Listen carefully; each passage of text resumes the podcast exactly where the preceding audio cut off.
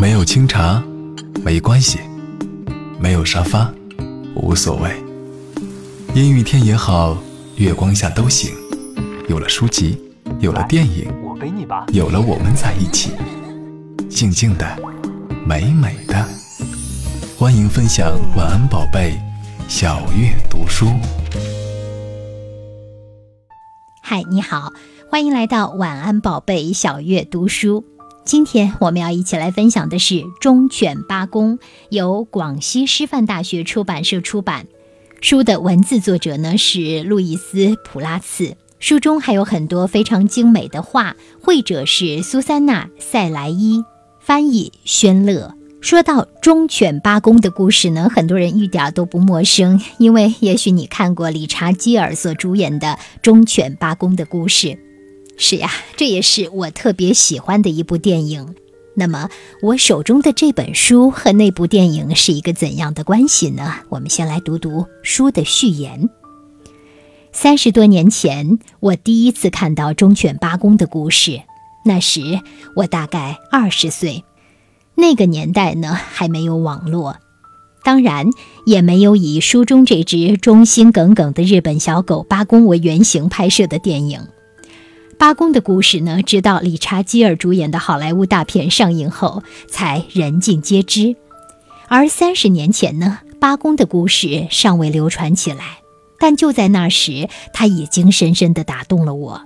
回想起来，我好像是看了一本很旧的日本杂志，上面有几幅黑白照片，还有一篇讲述八公在东京的涩谷车站等待主人十年的短文。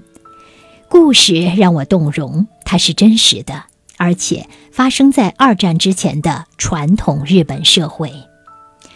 十年前，我刚开始为孩子们写作时，我就想，忠犬八公的故事是一个不错的题材，但是我迟迟未落笔，直到两三年前才又想起了这个故事。于是我开始搜集资料，反复的观看以忠犬八公的故事为原型拍摄的两部电影，一遍、两遍、三遍、四遍。我一边做功课，一边构思如何写作这个悲伤而美丽的故事。我当时想，这将是一本充满诗意的书，倒不是因为为孩子而写才要饱含诗意。而是因为这个故事本身就诗意动人，我要做的只是为它寻找合适的词汇。这时，我十岁左右读到的一本小书给了我灵感。这本小书的作者是西班牙的胡安·拉蒙·西梅内斯，他于1956年获得诺贝尔文学奖。他创作的《小银和我》讲述了一头小毛驴的故事，诗意盎然，明媚亮灿。我一遍又一遍地读《小银和我》，试图抓住字里行间的神韵。就这样，我徜徉在二十世纪三十年代神奇多彩的传统日本社会，开始写作这本《忠犬八公》，将八公的故事呈现在你们面前。这个故事是历史的、纪实的，所以在写作之前，我早已成竹在胸。或许正因如此，这是我完成最快的一部作品，仅仅用了两三个月的时间。从一开始我就很清楚，故事的风格应当直接明了，不稚嫩也不艰涩，就像小河流水，自然而然。之后的数月里，我继续打磨故事，那个让人心碎的结尾，我把它放在了最后完成。故事中有几个人物是我创造出来的，但上野教授和他的家庭成员、姬医生等人物的塑造都是基于真实故事。其余人物，比如上野教授的邻居们、火车站的工作人员、过往乘客，则作为八公的家人，共同推进这个故事。这部小说在2014年荣获了巴塞罗那最重要的童书奖项。约瑟夫 ·M· 福尔奇伊托雷斯儿童文学奖，二零一五年出版后取得了更大的成功，远远超出了我创作这个故事时对他的期待。这实在是一个惊喜，一个美好的惊喜。人们都知道忠犬八公和它的主人最终没能重聚，但令我高兴的是，二零一五年的三月，在八公去世八十年之后，东京大学立起了一座八公和上野英三郎教授在一起的崭新的雕像。这只日本最有名的狗，终于在近一个世纪的分离后，与它最爱的主人重聚。这座新塑像就位于上野教授曾任教的东京大学农学系校园，现已向公众开放。现在，塑像的周围满是鲜花和写满祝福的卡片。我和此书绘者的共同目标是，尽可能忠实地书写和绘画这个故事，努力保藏丰富而脆弱的日本传统文化，以及我们所知道和热爱的整个东方世界的文化。我希望这部短短的小说能像当初感动还是个孩子的我那样感动我的中国读者们，请不要忘记八十年前发生的一切。如果你忍不住流下眼泪，也请不要忘记，并非所有眼泪都是苦涩的。这世上还有为幸福和爱而流淌的眼泪。我希望你们的眼泪是后者。你们真诚的朋友路易斯·普拉茨。好，我把序已经读完了。看过电影的你，也许现在可以在脑海中回味一下这部电影。然后我会读一些书的正文部分，分享给你。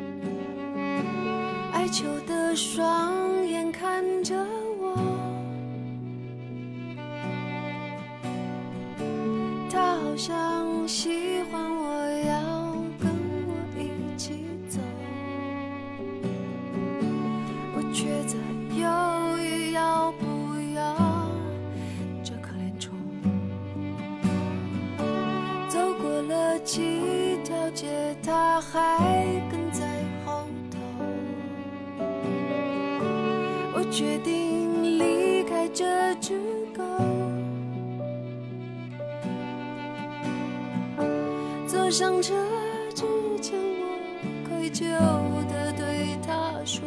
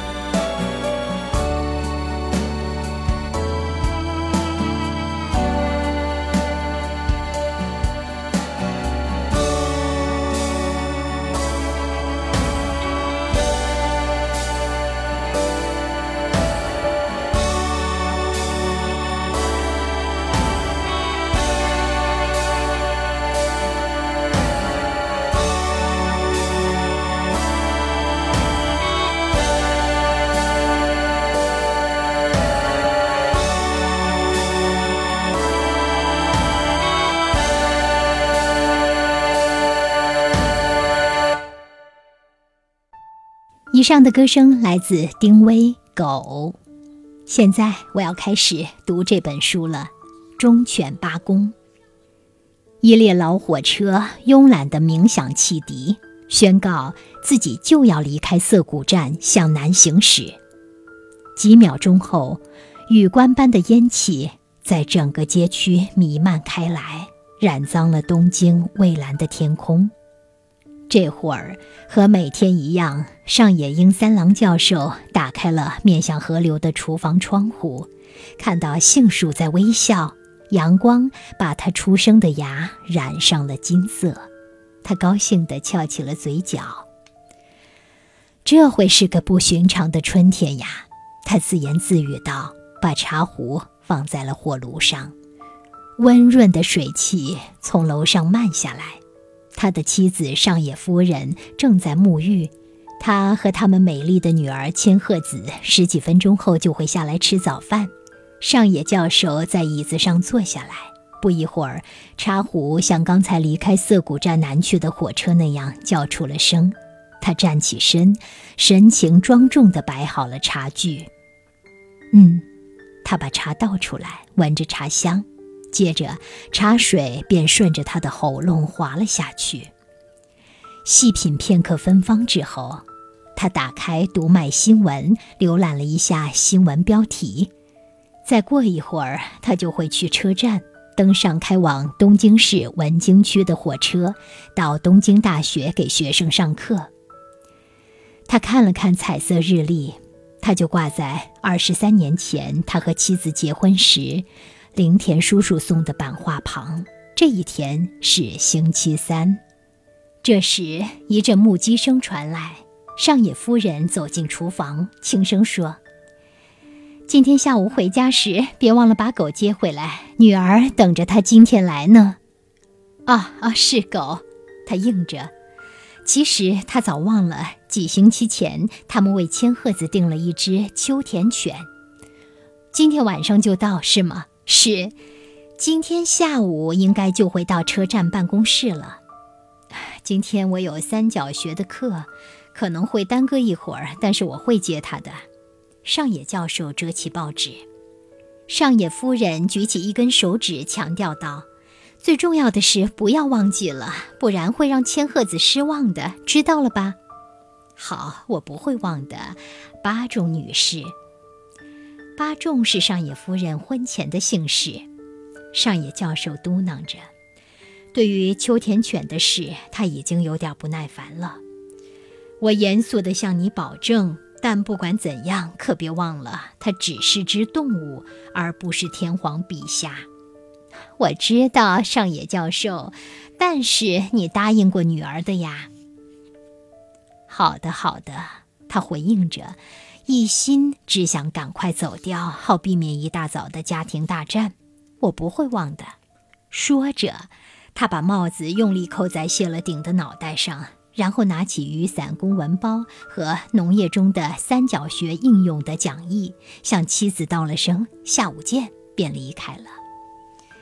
迈出家门时，他恭敬地祈求先祖赐予他美好的一天，尽管他也许并不需要祈求，因为这一天非常明媚。一到街上，他就遇到了正在倒垃圾的年迈的水野先生。于是他脱下帽子，向水野先生致敬。老人低声说了句“早上好”，就转身进屋去了。教授自言自语道：“可怜的水野，自从儿子在青岛战役中战死，他就再也没有抬起过头。”接着，他走到了樱树大道，然后又转向神造前的小路。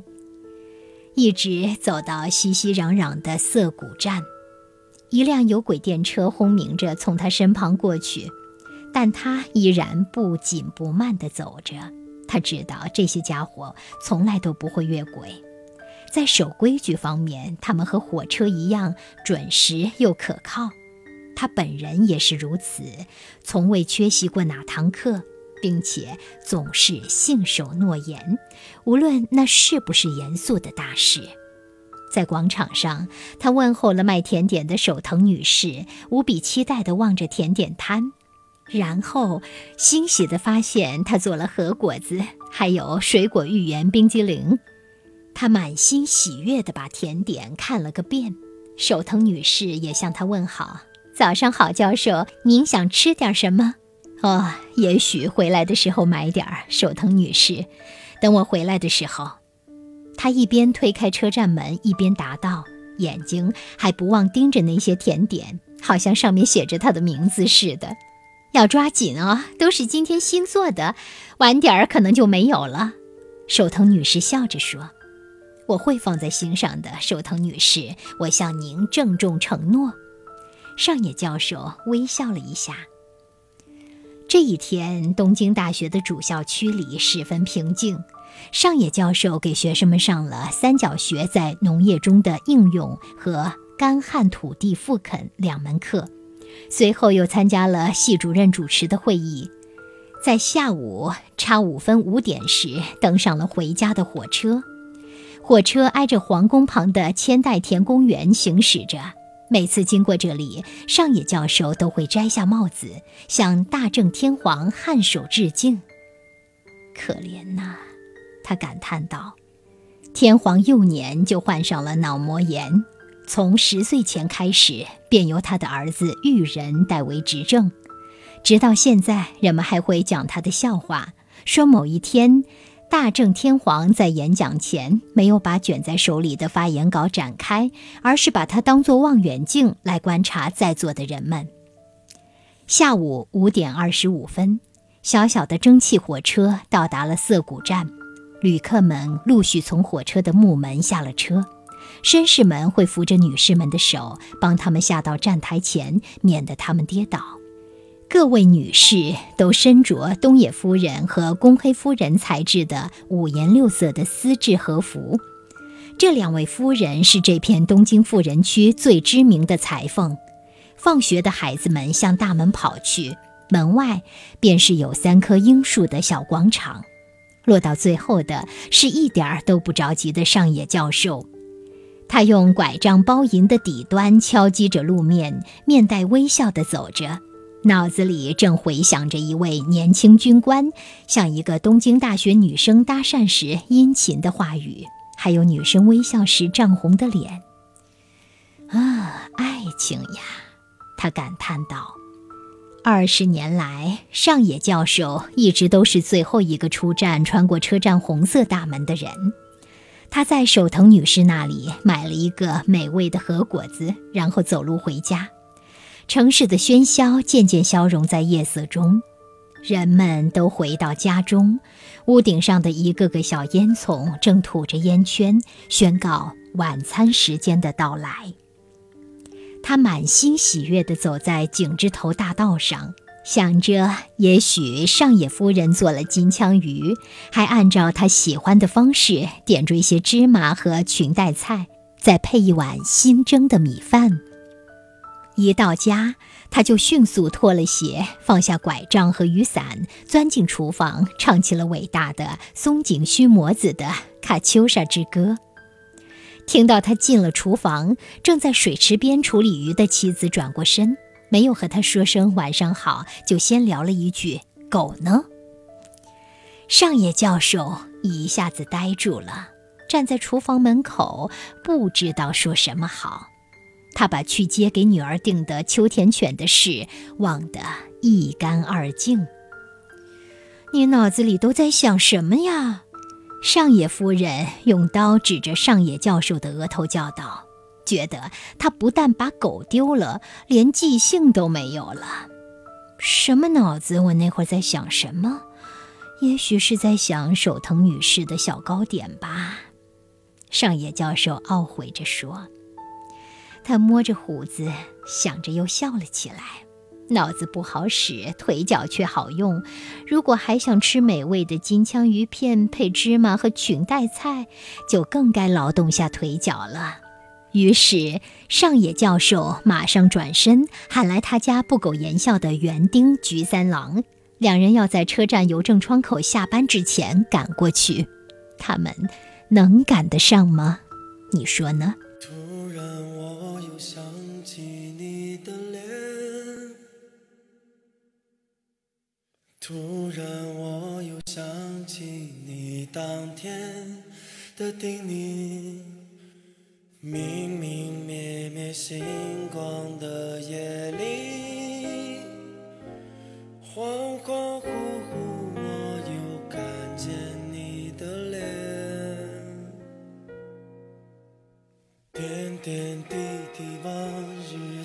眷恋。寻寻觅觅，又再回到我的身边，苦苦安顿抚平的回忆，就让散落一如繁星的碎片，曾在寒夜中偷偷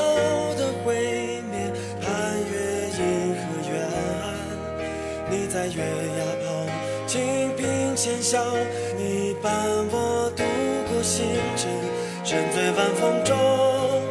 我不愿回头，不舍不弃，不忘，放不掉。一见一回，心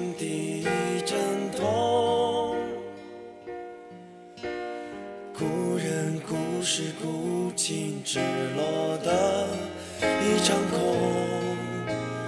回忆之间，茫茫如梦醒。忘记之后，方知梦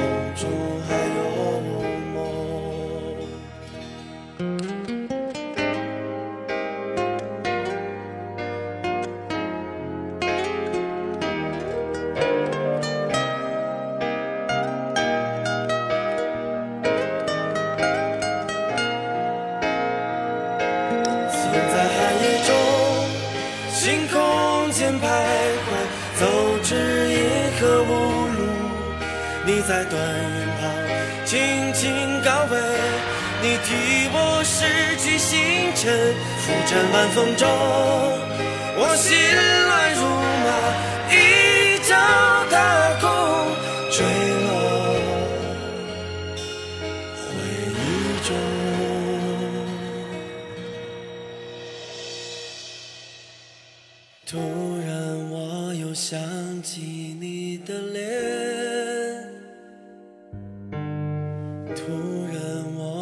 想起你当天的叮咛。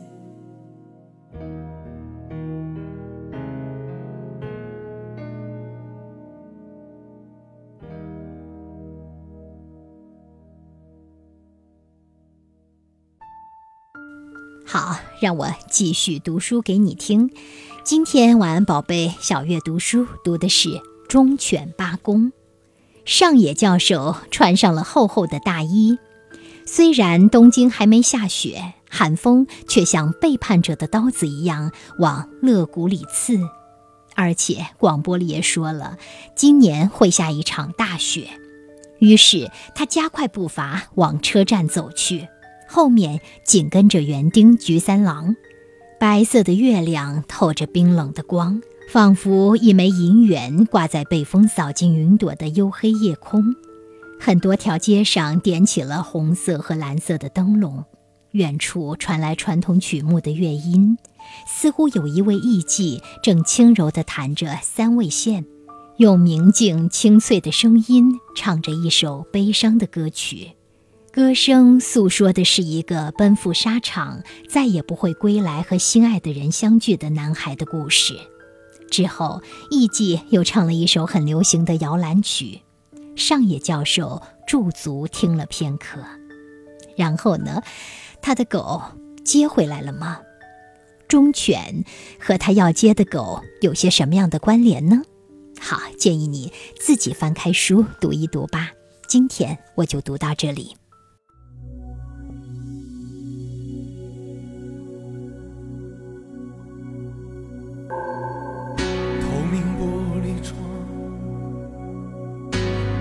断的床，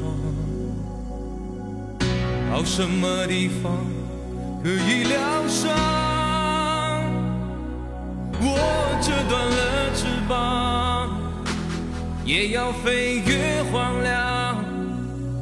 我所有的坚强，都用来遗忘。面前玻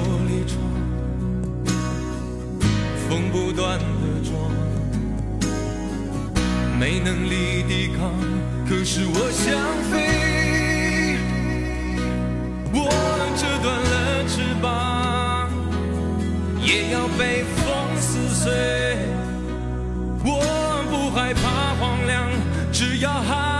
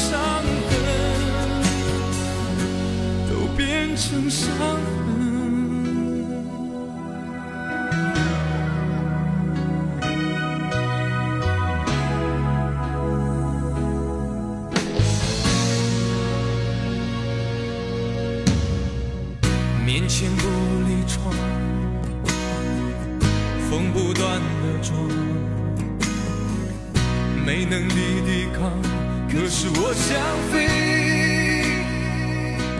我折断了翅膀，也要被风撕碎，